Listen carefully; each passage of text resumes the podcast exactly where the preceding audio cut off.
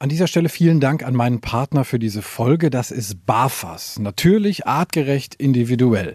Die Fütterung mit BAF hat ja viele Vorteile. Ein besseres Immunsystem, weniger Zahnstein, glänzenderes Fell, geringerer Kotabsatz und der Hund riecht auch nicht mehr so viel. BAF orientiert sich ja am ursprünglichen Fressverhalten und es ist eigentlich auch gar nicht so kompliziert. Mit BAFAS Complete schafft ihr nämlich ganz einfach den Einstieg. Auftauen, abwiegen, füttern. Das ist so easy wie Futter aus der Dose, nur halt viel gesünder. Also mein Hund slash Liebbarf. Ich dachte am Anfang auch erst so, boah, das ist aber sehr schwierig, da den Überblick zu behalten. Aber das ging eigentlich super schnell. Morgens das Futter für abends rauslegen, abends das Futter für morgens und fertig. Bei Slash ist die Vorfreude auf sein Barfas-Menü riesig. Gut, man könnte auch sagen, der Sabberfaden ist länger als sonst. Steigt jetzt mit den Barfas Complete Menüs optimal ins Barfen ein, egal ob Junior, der erwachsene Hund oder auch Senior.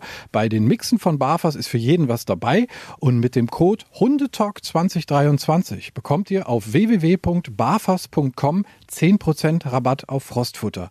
Also nochmal der Code Hundetalk 2023 auf www.barfas.com. Die Infos und den Link findet ihr aber auch nochmal in den Show Notes. Danke nochmal an Barfas. Herzlich willkommen zum Hundetalk. Wir sprechen heute über eine Auslastungsform, die man eigentlich immer so den Retrievern zuschreibt, die aber eigentlich auch was für alle Hunde sein kann, sofern sie denn Lust dazu haben. Ich spreche darüber, über die Dummyarbeit mit Jenny Wehage. Die kennt ihr schon aus Folge 2 vom Spaziergang und aus Folge 7 von den Jagdhunden. Und da hatten wir das auch schon mal so kurz angesprochen mit dieser Dummyarbeit. Hallo erstmal Jenny.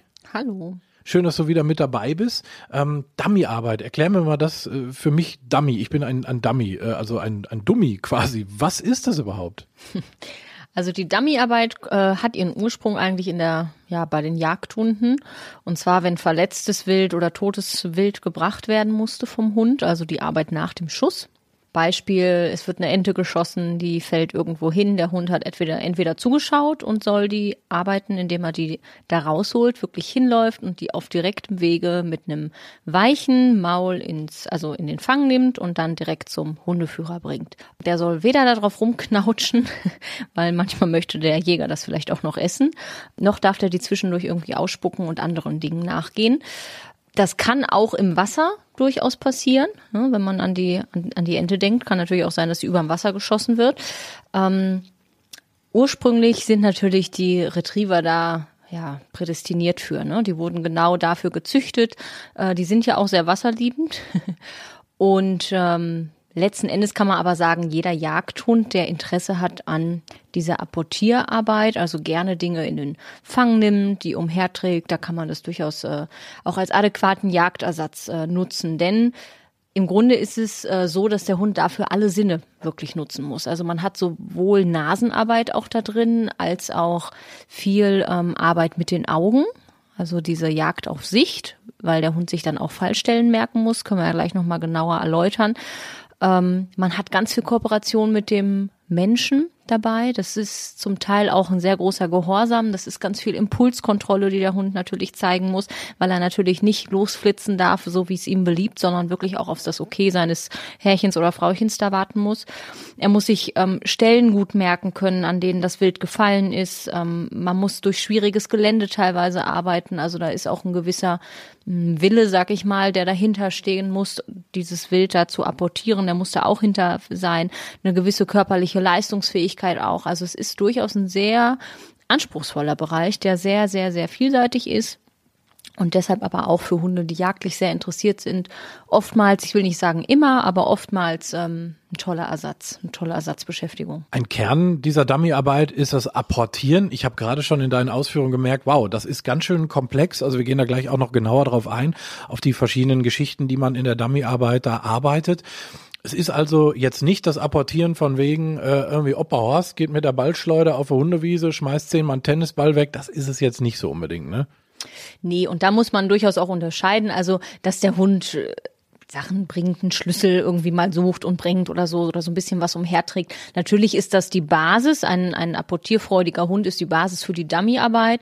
Aber wie ich gerade schon gesagt habe, was da alles zugehört, es ist halt viel, viel komplexer. Ne? Also die Dummyarbeit an sich mit den verschiedenen Säulen, mit den verschiedenen Aufgaben, die der Hund da erledigen muss, ist viel mehr als ähm, nur irgendwas bringen.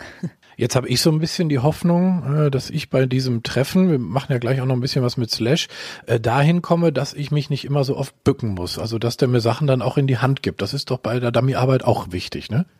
Auf jeden Fall, weil äh, wenn du dir vorstellst, der bringt da eine Ente und spuckt dir die vor die Füße und die lebt vielleicht noch und flattert dann weg, ist das nicht mehr so lustig. Also natürlich soll der Hund das direkt in die Hand bringen, ja. Ja, schön. Und mit einem Pöttchen Süß-Sauersoße dabei, dann läuft das auch. Du hast gerade schon gesagt, ähm, für welche Hunde das was ist. Retriever, die haben es im Namen stecken. To retrieve heißt ja etwas zurückbringen. Ähm, an der Stelle mache ich immer so mein, mein kleines Quiz kennen eigentlich alle Leute die ganzen verschiedenen Retriever-Rassen.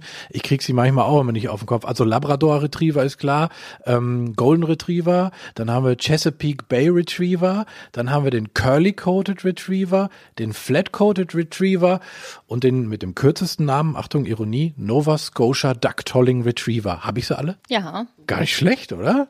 ich muss selber auch mal noch überlegen. Nee, nee, ich glaube, das war's, ja. ja. Man kennt natürlich in der Regel eigentlich Golden Retriever kennt jeder, Labrador kennt auch jeder.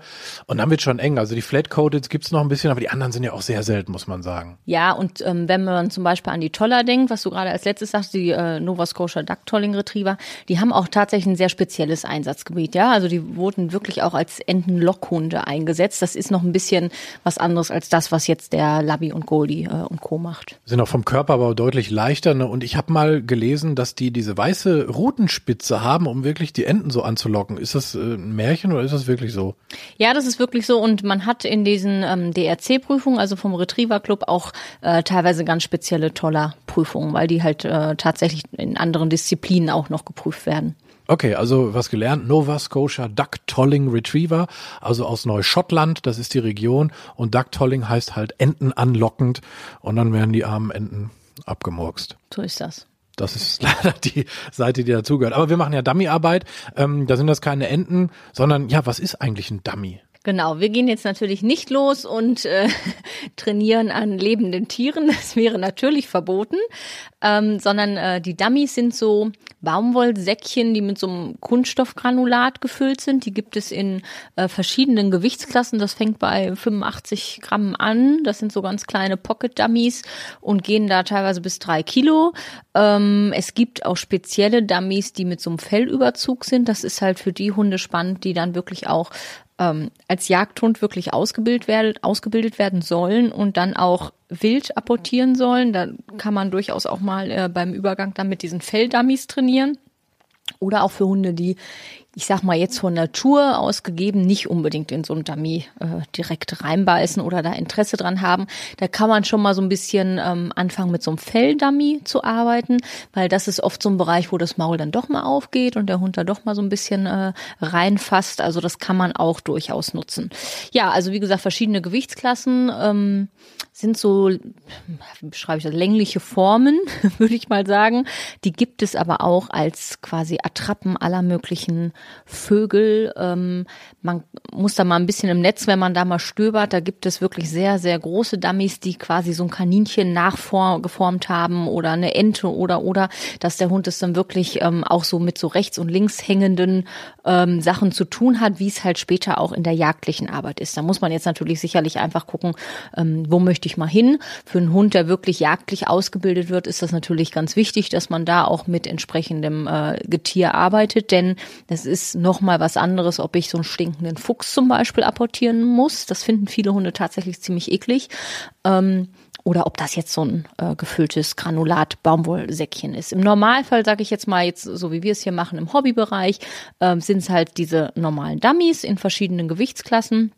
Bei diesen Retriever-Prüfungen, die der DRC veranstaltet, sind so die Standard-Dummies eigentlich die 500 Gramm Dummies. Und wenn ich aber einen ganz kleinen Hund habe, also ein Dackelchen hatte ich jetzt hier letztens, dann nehme ich natürlich keinen 500 Gramm Dummy. Dann kann man natürlich auch entsprechend mit den kleineren Dummies arbeiten kriegt der arme Kerl den Kopf nicht mehr hoch mit so einem Riesendummy. Also diese Dinger brauche ich. Ich glaube, wenn man startet, reicht erstmal so ein einfaches Teil, um zu gucken, ob der Hund darauf überhaupt äh, Bock hat, ob der Spaß hat, oder? Genau, man ähm, kann erstmal, es gibt auch so Dummies, die zum Beispiel in der Mitte so eine Vertiefung haben. Das ist sehr schön für den Einstieg, dass der Hund direkt auch das Mittige tragen lernt, weil der soll das natürlich mittig tragen, soll das mit einem weichen Maul tragen, soll nicht drauf rumknautschen. Und was vielleicht noch ganz wichtig ist, ähm, ist, dass es die in unterschiedlichen Farben gibt. Und das nicht, äh, weil der Mensch das so toll findet, äh, das alles bunt einzurichten, sondern das hat durchaus Sinn und Zweck. Nämlich es gibt ja Bereiche, in denen ich mehr die Nase einsetzen möchte. Das heißt, da würde man Farben nehmen, die der Hund nicht so gut sieht. Ähm, wie zum Beispiel diese Rot-Orange-Töne oder ein grünes Dummy. Ähm, damit er da nicht jetzt irgendwie in der Wiese direkt mit den Augen das sieht, sondern wirklich die Nase nehmen muss.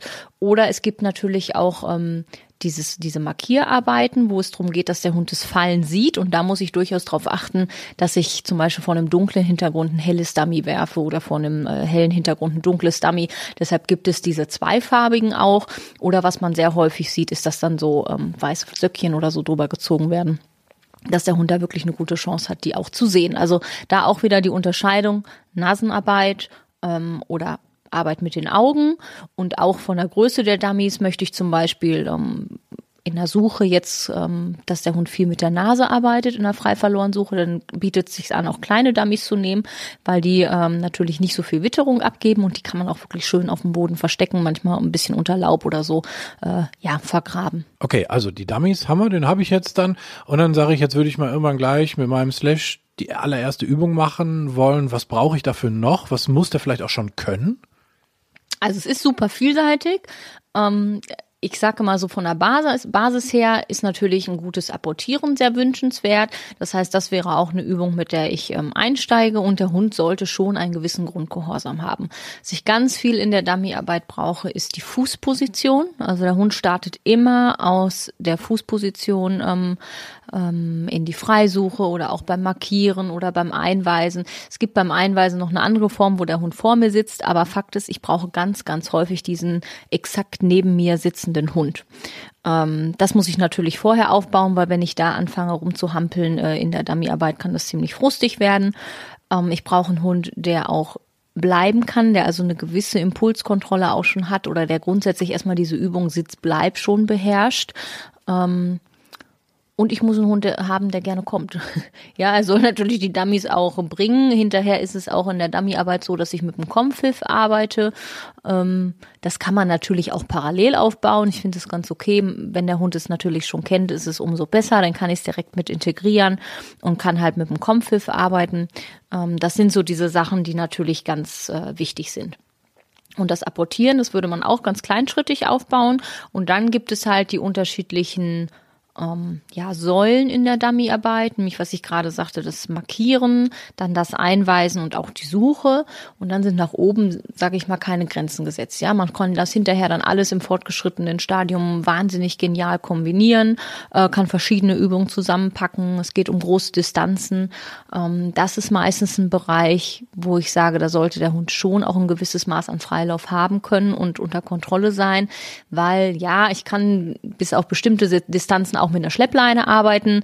Aber wenn es wirklich hinterher im fortgeschrittenen Bereich um große Distanzen geht, dann äh, muss der Hund auch mal abgeleint werden können. Das ist dann schon wichtig. Das heißt nicht, dass der dann irgendwas anderes mitbringt, neben dem Dummy. Ja, oder erst eine Stunde später kommt oder so. Er soll schon zügig zurückkommen. Wenn du Kaffee dabei hast, geht das vielleicht auch noch mit der Stunde später. Nein, ich verstehe schon. Also er sollte gut zurückkommen, gutes Grundgehorsam haben. Die Fußposition ist ganz wichtig. Du hast die verschiedenen Disziplinen angesprochen. Also nochmal zur Wiederholung. Suche, einweisen und markieren. Bei der Suche stelle ich mir vor, schmeiße ich das Ding irgendwie weg und der Hund sucht es einfach nur oder wie ist das genau zu verstehen? Bei der Freiverlorensuche ist es so, dass der Hund ähm, in ein bestimmtes Gebiet geschickt wird. Und weder ich als Hundeführer weiß, wo die Dummies liegen, noch ähm, der Hund. Also da soll der wirklich selbstständig suchen und zwar so suchen, dass er möglichst den Wind auch für sich nutzt. Da kommen wir nämlich in so Bereiche, wo wir auch ähm, ähm, Richtungen vom Wind für uns nutzen müssen. Ähm, das ist am Anfang so, dass ich den Hund in den Wind bewusst reinschicke, weil er die Witterung dann entsprechend von vorne bekommen kann. Hinterher dann auch von der Seite oder mit Rückenwind, wo der Hund dann wirklich geschickt reingehen muss, drehen muss, sich dann wieder so reinbögeln muss. Ähm, das ist ziemlich komplex von der Suche. Das zeigt aber auch, dass das nicht so ein blinder Gehorsam einfach nur ist oder ich schicke dich irgendwo rein und dann mach mal, sondern das ist wirklich so, dass der Hund da seine Sinne optimal nutzen muss und das sicherlich auch mit der Zeit lernen muss. Also ich sage mal, natürlich gibt es Hunde, die können besser auf Sicht äh, arbeiten. Es gibt welche, die tun sich schwerer mit der Nasenarbeit. Das kann genau andersrum sein. Die einen machen lieber Nasenarbeit, die haben ähm, Probleme auf Sicht zu arbeiten. Da muss man ein bisschen mehr dranbleiben. Also da hat natürlich jeder Hund so seine Talente. Und das ist das Schöne Schöne in der Dummyarbeit, dass es recht vielseitig ist. Ähm, bei der Freiverlorensuche, ähm, wie gesagt, ich kriege ein bestimmtes Gebiet, 20 mal 20 Meter oder 50 mal 50 Meter, so standardmäßig. Da liegen mehrere Dummies drin. Und zwar werden die von außen eingeworfen, so dass ich da keine Spur habe, die dahin führt. Äh, wenn du hier so einen Trailer hast wie den Slash, der wird natürlich ziemlich schlau wahrscheinlich sein und erstmal einfach die Menschenspur da reinnehmen und das möchte ich natürlich nicht. Also der soll wirklich nur die Dummies suchen, ohne da über eine Spur hinzukommen. Und da kann das hinterher bei den großen Distanzen auch durchaus sein, dass der Hund dann ein Stück weit außer Sicht ist. Ja, da muss ich also wirklich dem Hund auch natürlich ein gewisses Vertrauen entgegenbringen. Und der muss das natürlich auch gelernt haben, dass der jetzt nicht irgendwie das nutzt, wenn ich mal eben außer Sicht bin und sich verabschiedet, ähm, sondern der soll selbstständig und sehr, sehr ausdauernd ähm, dieses Gebiet durchsuchen. Also die Freiverlorensuche verstanden, relativ freie Suche. Dann haben wir das Einweisen. Da schicke ich den Hund, ne? Genau, da schickt man den Hund. Da ist es so, dass ähm, der Mensch weiß, wo das Dummy liegt und der Hund nicht. Ähm, wäre zum Beispiel so äh, bei der Jagd, dass da ein Jäger was geschossen hat und genau weiß, oh, in dem Bereich ist es da gelandet und der Hund war aber gar nicht dabei. Und dann wird gesagt, du da hinten, guck mal neben dem Baum oder wo auch immer, da muss was liegen, schick doch mal den Hund dahin. Und beim Einweisen gibt es verschiedene Möglichkeiten. Ich kann den Hund voran einweisen, also vorausschicken, weg von mir. Was für den Hund, das muss man sagen, völlig unlogisch ist, in gerader Linie weg vom Hundeführer zu, äh, äh, zu arbeiten, wegzulaufen quasi. Das muss man wirklich ganz, ganz kleinschrittig aufbauen. Das ist eine echte Fleißarbeit. Das setzt auch viel Vertrauen hinterher vom Hund in den Hundeführer voraus, weil es erstmal für den Hund völlig unlogisch ist. Dann kann man seitlich einweisen, also nach rechts oder links schicken. Das ist dann hinterher auch sehr oft auf großen Distanzen so, dass ich den Hund mit dem Pfiff stoppe und dann nach rechts oder links schicke. Und ich kann ihn weg, also zurück schicken. Quasi, dass der über eine Schulter dreht und zurückläuft in ein bestimmtes Gebiet. Und dann kommen wir noch zum Markieren. Das ist was, wo der Hund dann wirklich sieht, wo das Teil runterkommt und soll dann daraufhin sich die Position merken. Du hattest es eben schon mal angesprochen. Und dann äh, das Dummy holen. Exakt. Der Hund sitzt neben seinem Hundeführer. Ähm, meist wird mit Geräusch geworfen auch, dass er ähm, auch die Aufmerksamkeit des Hundes vorne ist und dann wird dieses äh, Dummy geworfen oder halt in der Jagd wird halt geschossen und es fällt und der Hund soll sich diese Fallstelle merken das setzt schon voraus, ich sage, man hat ein bisschen was mit Mathe zu, zu tun, so Fallstellenberechnung und so. Wenn ich natürlich höheren Bewuchs habe, dann muss der Hund sich auch ein Stück Fallstelle vorstellen oder sich merken, in welchem Bereich es gefallen ist. Dann kommt dazu, dass ich durchaus ähm, mehrere Markierungen habe. Das heißt, es fallen mehrere Dummies oder es wären mehrere Enten geschossen, ähm, die fallen und ich gehe vielleicht zu einer anderen Position und muss den Hund von da starten. Da kommen so Sachen wie Merkfähigkeit ähm, zu tragen, dass der Hund sich über einen längeren Zeitraum die äh, Stellen merkt, da hinläuft und auch unter Umständen aus einer ganz anderen Position, sprich aus einer ganz anderen Perspektive starten muss. Ja, wenn ich äh, zehn Meter weiter links stehe, ist das natürlich was ganz anderes, sich die Fallstelle zu merken, als wenn ich, äh, weiß ich nicht, 60 Meter nochmal gehe, vielleicht zwischendurch noch was anderes gemacht habe, eine Fußarbeit oder so und ich drehe den Hund dann um und dann soll er das arbeiten. Das ist hinterher dann so, wie gesagt, dass man das durchaus alles kombinieren kann, aber recht anspruchsvoll. Ja, ich merke das schon. Also mit Mathe, dann ich könnte das nicht. Also gut, dass wir dafür einen Hund haben. Also du hast gesagt, es geht los mit äh, mit dem Apportieren. Damit fängst du an. Was ist denn da so der allererste Schritt? Also das Apportieren baue ich so auf, dass man ähm, da auch sehr gut den Klicker zum Beispiel nutzen kann oder ein Markerwort ähm, und sehr, sehr schrittweise. Das wird letzten Endes, ist es ja eine Verhaltenskette, die der Hund zeigen muss. Ne? Im Abschluss ist, muss der Hund ja zu dem Dummy laufen, er muss es aufnehmen, er muss es festhalten, er muss sich umdrehen, er muss zu mir kommen, er soll es dann mir in die Hand abgeben. Äh, das sind ja alles ganz, ganz kleine verschiedene Schritte, die der Hund lernen muss. Und im Grunde ist es vom Lernverhalten her am sinnigsten, am Ende der Verhaltenskette zu starten. Sprich mit der Abgabe in die Hand. Und so mache ich das auch. Also muss man immer so ein bisschen schauen, habe ich da schon einen Hund, der da sowieso wahrscheinlich jetzt einen Teil gerne ins Maul nimmt. Dann äh, kann man sicherlich damit anfangen, dem Hund schon was hinzuhalten und wartet, bis sich das Maul öffnet. Das wird dann erstmal geklickt. Gibt aber auch Hunde, die finden das erstmal vielleicht gar nicht toll. Und da würde ich zuallererst erstmal ein Interesse an dem Gegenstand. Das kann auch gerne erstmal ein Spielzeug sein, was der Hund toll findet. Ähm, Interesse daran oder das dran stupsen, bis dann irgendwann das Maul aufgeht, klicken. Und dann arbeite ich das rückwärts quasi immer weiter, so dass er dann irgendwann mir das vom Boden schon aufheben muss, in die Hand geben muss, dass das dann zwischen mir und äh, dem Hund liegt und er muss es dann ein Stückchen tragen und mir in die Hand geben. Dann irgendwann muss er auch ein bisschen vorauslaufen, es holen und mir in die Hand geben. Aber das sind ganz einzelne Schritte. Also man nennt es ähm, dieses Backward Chaining ähm, letzten Endes wird halt dadurch, dass der Hund von Anfang an immer sehr viel belohnt wird für die Abgabe in die Hand. Also der lernt einfach, das Teil hier bei Fadi Mutti in die Hand zu legen, ist das aller, aller tollste. Dafür wird er belohnt und alle Sachen, die ich voranstelle, haben quasi den Effekt, dass ich da nicht jedes Mal wieder dazwischen klicken muss und neu belohnen muss, sondern das Ende der Verhaltenskette ist automatisch auch die Belohnung für dieses vorangegangene Verhalten. Ah, ich verstehe. Also wir machen den Anfang dieser rückwärts gearbeiteten Kette total spannend, damit die halt, wenn es hinter andersrum gedreht wird, am Ende ist und super toll ist. Genau, ne? Der Hund muss wirklich verstehen, dass das Allertollste ist, dieses Ding in deine Hand zu legen. Das kann von der Belohnung her, ob du jetzt damit Futter arbeitest, Futter hat halt den Vorteil, dass man sehr häufig belohnen kann, oder ob der zum Beispiel einen Ball geschmissen kriegt als Belohnung. Das ist ja relativ egal. Es soll aber ein wahnsinniges Highlight für den Hund sein. Er kriegt dieses, diese tolle Belohnung, wenn er dieses Teil in deine Hand legt. Okay, wollen wir das mal in der Praxis machen? Das interessiert mich jetzt mal, was der Slash da macht. Ja, können wir. So, also wir fangen mal an, hier mit Leckerchen uns voll zu stopfen. Slash findet die schon ganz toll. Leckerchen und wir wissen ja, dass der Slash den Ball ganz toll findet. Den nehmen wir jetzt natürlich auch als Belohnung. Ja. So, Rute wedelt. Wie fange ich jetzt an? Also man könnte rein theoretisch für die Hunde, die das jetzt noch nie gemacht haben, auch mit dem Futterbeutel sehr gut starten.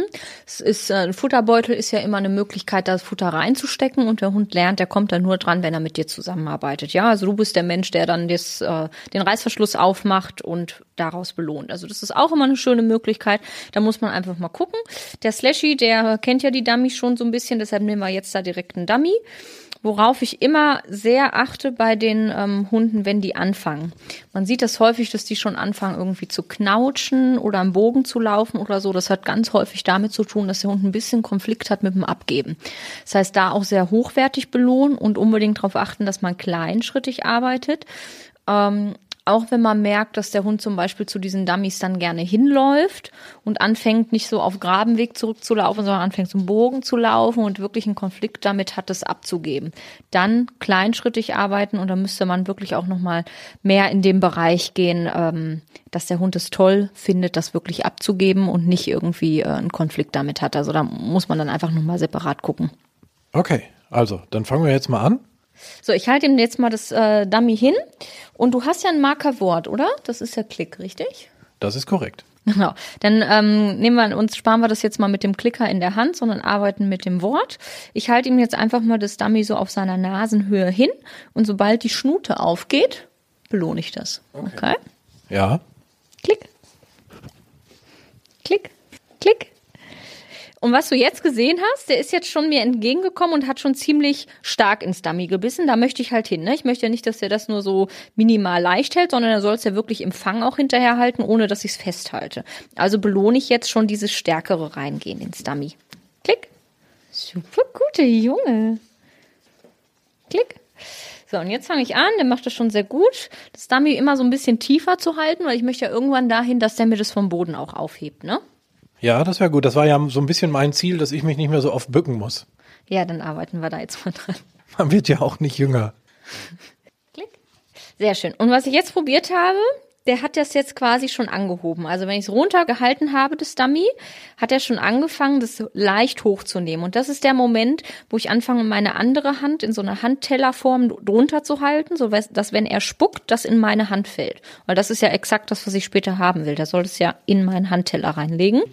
Und jetzt äh, gucke ich mal, ob ich es schon auf den Boden legen kann und er hebt es minimal an.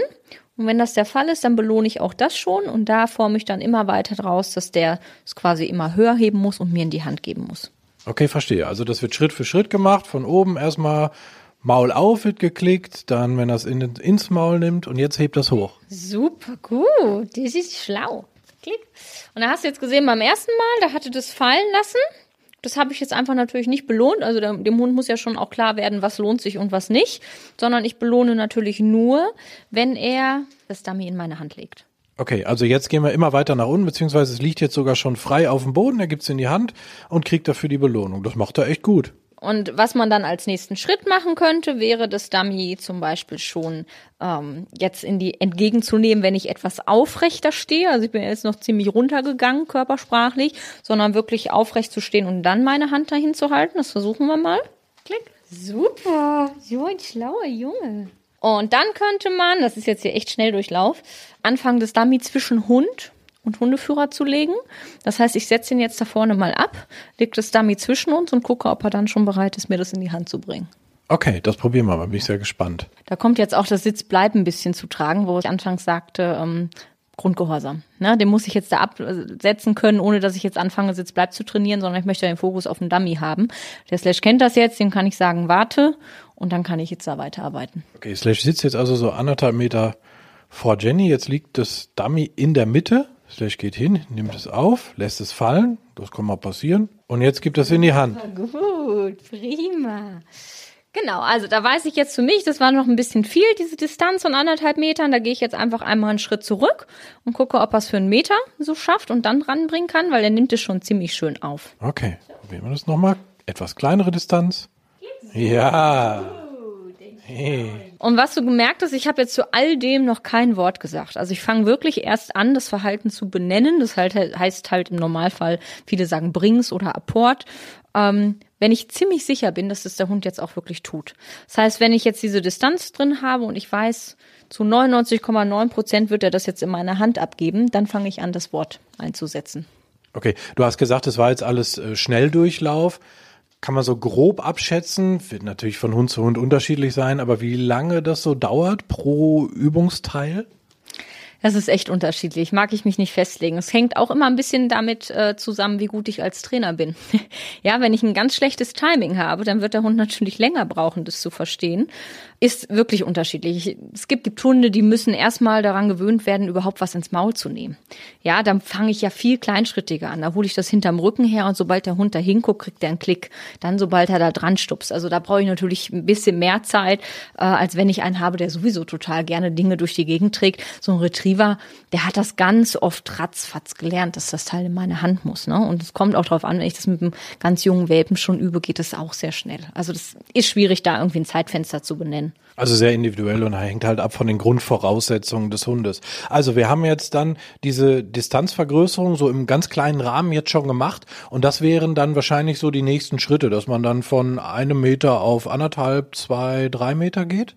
Genau, ich würde dann anfangen, die Distanz ein bisschen ähm, zwischen Hund und Hundeführer auszubauen. Was dann nochmal eine ganz andere Position ist, wäre den Hund neben mir zu setzen und dann vorauszuschicken, um mir das Dummy zu holen. Ja, also der darf dann zugucken, wie ich es da hinlege und dann schicke ich das. Aber da ist natürlich jetzt der Unterschied, der muss erst weg von mir laufen, zu dem Dummy hin und dann zurückkommen und es mir in die Hand geben. Okay, also ich merke, während wir so drüber reden, ich hätte ganz, ganz viele Sachen überhaupt nicht auf dem Schirm. Also ich glaube, ich würde tatsächlich zu viel von meinem Hund erwarten. Das ist tatsächlich ein, ein großer Fehler. Deshalb habe ich gerade gesagt, es hängt natürlich auch immer ein bisschen von den Fähigkeiten des Trainers ab. Ich darf nicht zu viel verlangen. Ja, wenn ich zu viel verlange und äh, zum Beispiel anfangs direkt äh, erwarte, dass der Hund mir das hinläuft und dann bis in die Hand bringt oder so, das äh, wird nichts. Aber ähm, ich muss natürlich auch in so einen Bereich kommen, wo ich vorwärts komme. Ja, also ich würde jetzt bei dem Hund mit unserem Beispiel, der das noch nicht trägt, wo ich das Dranstupsen erstmal belohne, da belohne ich natürlich jetzt nicht drei Wochen lang das Dranstupsen. Also ich muss schon auch im Training äh, dann den nächsten Schritt machen. Also immer so ein bisschen beurteilen, auch okay, das klappt jetzt schon ganz gut, die 99,9 Prozent, die du sagtest, dann kann man mit Sicherheit auch mal einen Schritt weitergehen, immer ein bisschen testen und sich vielleicht aber auch nicht scheuen, auch mal wieder einen Schritt zurückzugehen, oder? Genauso. Ich muss halt, wichtig ist immer, dass ich mein Training gut plane, dass ich ähm, mir kleine Teilschritte aufbaue. Ich habe zum Beispiel in den Dummy-Kursen ähm, auch so eine Liste, wo man sich so ein bisschen dran langhangeln kann, was man so als nächstes machen kann. Da gehen wir schrittweise vor. Ich muss einen Plan haben. Ich kann nicht in so eine Trainingssession reingehen und ähm, mir überlegen, ach, ich lass mal gucken, was der Hund äh, so mir zeigt und dann überlege ich, äh, was belohne ich. Das, das wird nichts. Ich muss schon ein klares äh, Konzept haben, was heute dran ist, was der Hund mir das letzte Mal gezeigt hat. Und wenn ich sage, der hat mir das letzte Mal schon das Teil für drei Sekunden gehalten, dann gehe ich natürlich nicht mehr zurück auf, keine Ahnung, äh, der Stups mit der Nase dran. Ja, also da verlange ich natürlich schon, dass er das Teil auch ins Maul nimmt. Und was ich auch rausgehört habe, was sehr wichtig ist, ist, dass man sich bewusst macht, dass natürlich jede Veränderung der Position für den Hund im Grunde genommen auch eine ganz neue Situation ist, in die er das erstmal wieder einordnen muss. Absolut. Also Position, ähm, auch Orte. Hunde lernen ja auch wahnsinnig schnell ortsverknüpft. Wenn ich das jetzt hier im Wohnzimmer äh, kann, dann heißt das noch lange nicht, dass der Hund das äh, draußen auf dem Feld kann, wo dann noch andere tolle Spuren sind oder oder oder. Also zu schnell kann ein Trainingsfehler sein in all diesen Bereichen, also sowohl was die einzelne Übung betrifft, als auch vielleicht die Umgebung, in der das passiert. Das sollte ich mir sehr, sehr bewusst machen. Ähm, Timing kann halt auch ein Punkt sein, wo man das Ganze verlangsamt und den Hund auch komplett verunsichert, ne, wenn es blöd läuft. Na klar, wenn ich zum Beispiel ein schlechtes Timing auch habe, wo man extrem darauf achten muss und immer nur klicke, wenn der Hund schon gespuckt hat. Ja, also wenn der das Dummy schon hat fallen lassen, ähm, dann habe ich natürlich auch ganz schnell ein Problem, ja. Also ich muss schon darauf achten, dass ich dann klicke, wenn der Hund das Dummy im Maul hat und nicht dann, wenn es schon wieder raus ist. Weil das, was ich klicke, das kriege ich häufiger und ähm, ich möchte natürlich nicht häufiger kriegen, dass der Hund es mir vor die Füße spuckt, sondern ich möchte ja häufiger kriegen, dass er es trägt. Und dementsprechend muss man das natürlich dann auch ähm, beachten vom Timing her. Und was auch wichtig ist zum Thema zu schnell, also wir haben ja jetzt einen Teilbereich, das Apportieren, aber wir haben ja gesagt, die Säulen sind ja auch das Markieren und das Einweisen und die Freiverlorensuche. Ähm, auch das muss alles schrittweise gemacht werden. Da geht es auch um Distanzen, ja. Also wenn ich äh, den Hund einweisen ähm, lehre, im Sinne von, du läufst in gerader Linie voraus, starte ich natürlich, natürlich nicht mit 30 Metern vorausschicken, äh, sondern das wird ganz, ganz minimal gesteigert. Das kann erstmal auf zwei Meter sein, dann auf drei, auf vier, auf fünf, gerne auch an die gleichen Orte. Also da muss man schon ein bisschen gucken, in welchen Bereich man da geht. Oder in der Freiverlorensuche, da äh, muss ich dem Hund natürlich erstmal klar machen, wenn der jetzt in so ein Gebiet geht, dass da auch was liegt. Ja, also das ist natürlich alles ein schrittweiser Aufbau. Das ist wahnsinnig komplex. Also das kriegt man jetzt auch nicht in wenigen Minuten zusammengefasst. Ähm, aber es macht halt echt Spaß und ist einfach für den Hund auch eine geniale Sache. Vor allen Dingen, weil man, glaube ich, wirklich schon sehr schnell kleinere Schritte merkt. Das, was mich schon glücklich macht, ist es nicht mehr sich bücken müssten, wenn der Hund irgendwelche Gegenstände abgibt. Aber später dann auch, das klingt nach verdammt viel Action irgendwie im Wald, so ein Gebiet mit Dummies auszustatten. Und dann schickt man den Hund da rein und, und geht ja quasi mit dem gemeinsam auch auf die Jagd. Genau, und vor allen Dingen auch auf die Jagd als Team. Ähm, es kommen bei der Dummy-Arbeit ja noch verschiedene Pfiffe dazu, also ein Stopppfiff, ein Suchenpfiff und auch der Kommpfiff. Das heißt, ich kann den Hund auch hinterher in ein Gebiet schicken und ihm durch einen ähm, Pfiff klar machen, dort wirst du jetzt was finden. Oder ich kann ihn auf einer großen Distanz stoppen und ihn dann nach rechts oder links ähm, einweisen. Also das sind wahnsinnig komplexe Aufgaben und setzt echt auch eine gute Teamarbeit, eine gute Kooperation voraus. Du hast gesagt, du lehrst das quasi in, in Kursen auch komplett. Wie sieht so ein Kurs aus, so ganz grob von der Struktur? Also ich mache das in Kursen und auch in Workshops, ähm, so Wochenend-Workshops oder mehrere Tage. Ähm, bei den Kursen ist es so, dass ich drei Module habe, a sechs Stunden.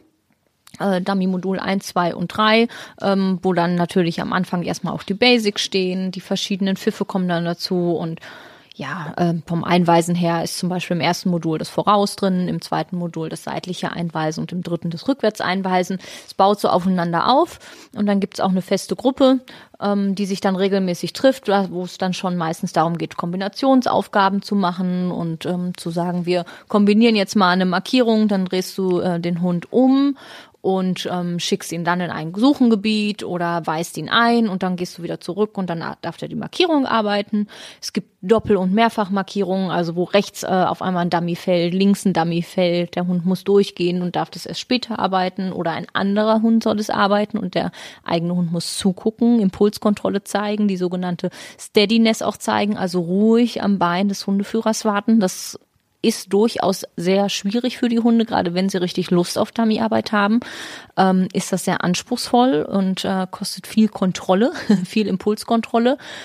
Ja, und bei den Wochenenden ist es halt so, wir hatten jetzt zum Beispiel einen Anfänger-Workshop, da geht es erstmal um die Basics und darauf kann man dann aber auch aufbauen. Was siehst du da für verschiedene Hundetypen in deinen Kursen? Also du hattest eben schon gesagt, bei den einen geht es recht schnell, die, die das so ein bisschen genetisch bedingt auch mitbringen, wie die Retriever. Bei manchen dauert es lange. Gibt es da auch, ich sag mal, Besonderheiten bei einzelnen Hunden?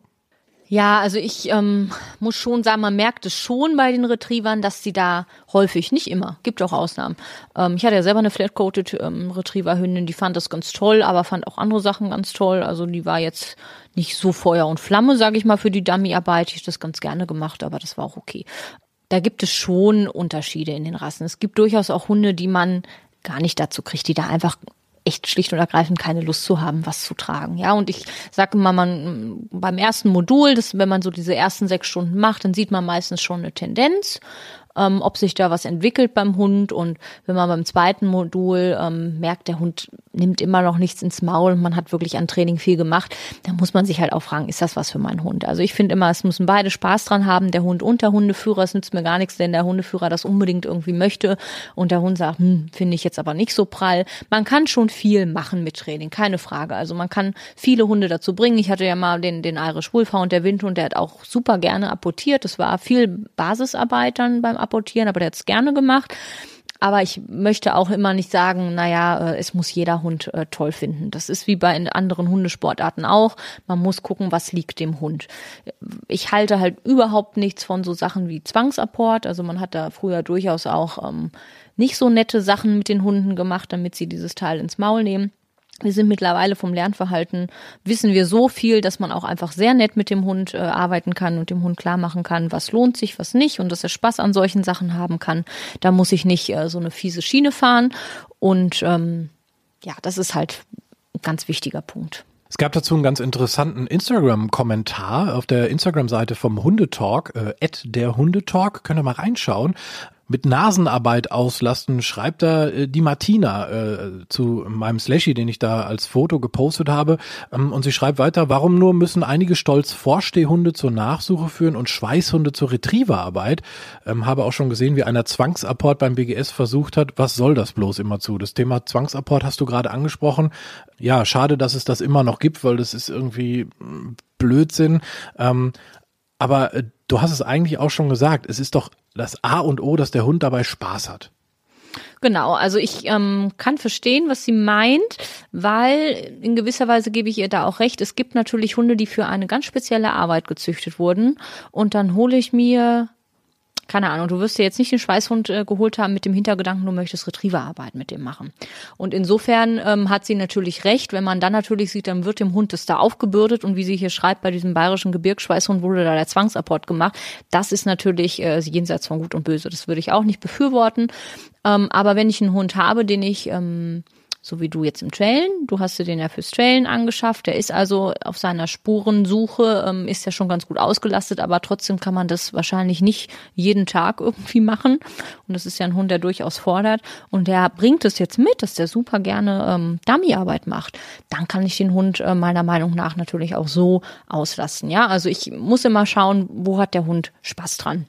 Und es gibt halt, muss man ja auch sagen, auch beim Jäger ist der Hund ja nicht äh, 24 Stunden nur irgendwie äh, mit der Jagd beschäftigt. Also da gibt's ja auch Phasen, wo der mal nichts zu tun hat. Und auch da muss der natürlich gearbeitet werden. Und wenn ich einen Hund habe, der dann Spaß an solchen Sachen hat, dann äh, kann man das ruhig machen. Also wie gesagt, die, diesen Grundgedanken dahinter, den verstehe ich auch. Und ich sehe es auch mittlerweile sehr kritisch, dass hochspezialisierte Jagdhunde in Privathand dann ähm, ja nicht gearbeitet werden oder dann irgendwas machen müssen, wofür sie gar nicht gezüchtet wurden und da vielleicht dann wirklich auch keinen Spaß dran haben. Das ist natürlich sehr schade. Aber ähm, wie du gesagt hast, in diesen in diesem Bereich ging es mir oder geht es mir halt mehr darum zu sagen, ich mache eine Auslastung für meinen Hund und auch dein Schweißhund, der braucht einen adäquaten Jagdersatz, denn der kann nicht so jagen gehen, wie er das normalerweise machen würde. Also musst du ihn anderweitig beschäftigen und da ist das eine Möglichkeit. Interessant auch nochmal nachzuhören in Folge 7 zum Thema Jagdhunde, da ist es noch ein bisschen ausführlicher beschrieben.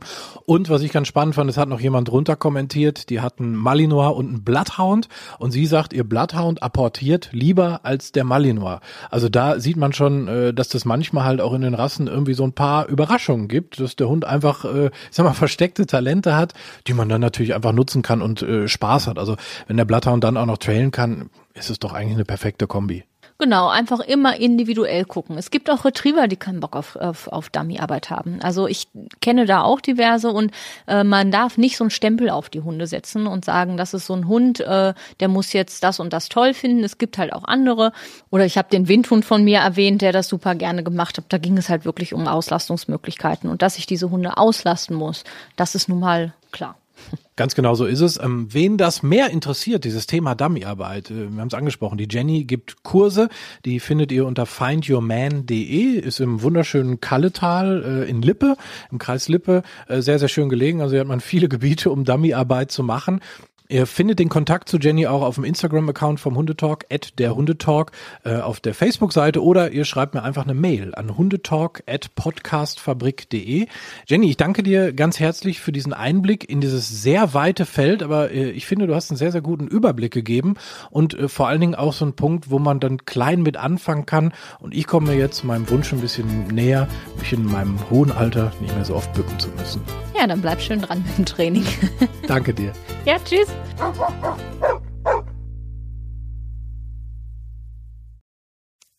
Wenn es Nacht wird, kommen zwei tiefe Stimmen in deinen Podcast-Player, um dich mit ihren Geschichten ins Bett zu bringen. Rote Bar ist dein Einschlaf-Podcast zum Einkuscheln und Wegschlummern. Ich hatte mal eine Freundin, wenn wir zusammen im Urlaub waren, dann ging sie in den Pool und dann guckte sie mich an. Ah, oh, ich habe schon gemacht. Ah. Dann ins Meer. Ah, oh, ich habe schon gemacht. Und die machte immer direkt überall ins Wasser rein. Was war sie für eine Rasse? Ein Collie oder? Eine Blondine. Hör ihn zweimal, dreimal, zehnmal und schlaf immer wieder dabei ein. Tim und Matze brummen dich zur Late Night in den Schlaf. Was hältst du so von dickeren Bettdecken? Ich bin sowieso ein kleines Heizkraftwerk im Bett. Ist wirklich so. Ich entwickle wahnsinnige Hitze nachts. Ich schwitze ja. auch oftmals sehr viel. Ja, wenn jemand an mir klebt, das Ach, Wenn man so leiden. zu zweit, kannst du nicht haben? Ja, zu zweit schon, aber bitte, bitte ein bisschen Abstand halten. Also so einschlafen ist okay, aber dann bitte irgendwann lösen und in seinen Bereich rüberrollen. Ich schlafe besser, wenn ich zu zweit schlafe. Ich glaube, es ist Gewohnheit. Das kann sein. Ich glaube, wenn man sich ein halbes Jahr hinter seinen Chef legen würde, dann würde man den von heute auf morgen vermissen. Das ist so ein bisschen wie das Stockholm-Syndrom. Kennst du das? Wenn der Entführer ja, von einem lässt, dann vermisst man den. Schöne Träume mit Rote Bar Podcast, dem entspanntesten Podcast in Deutschland.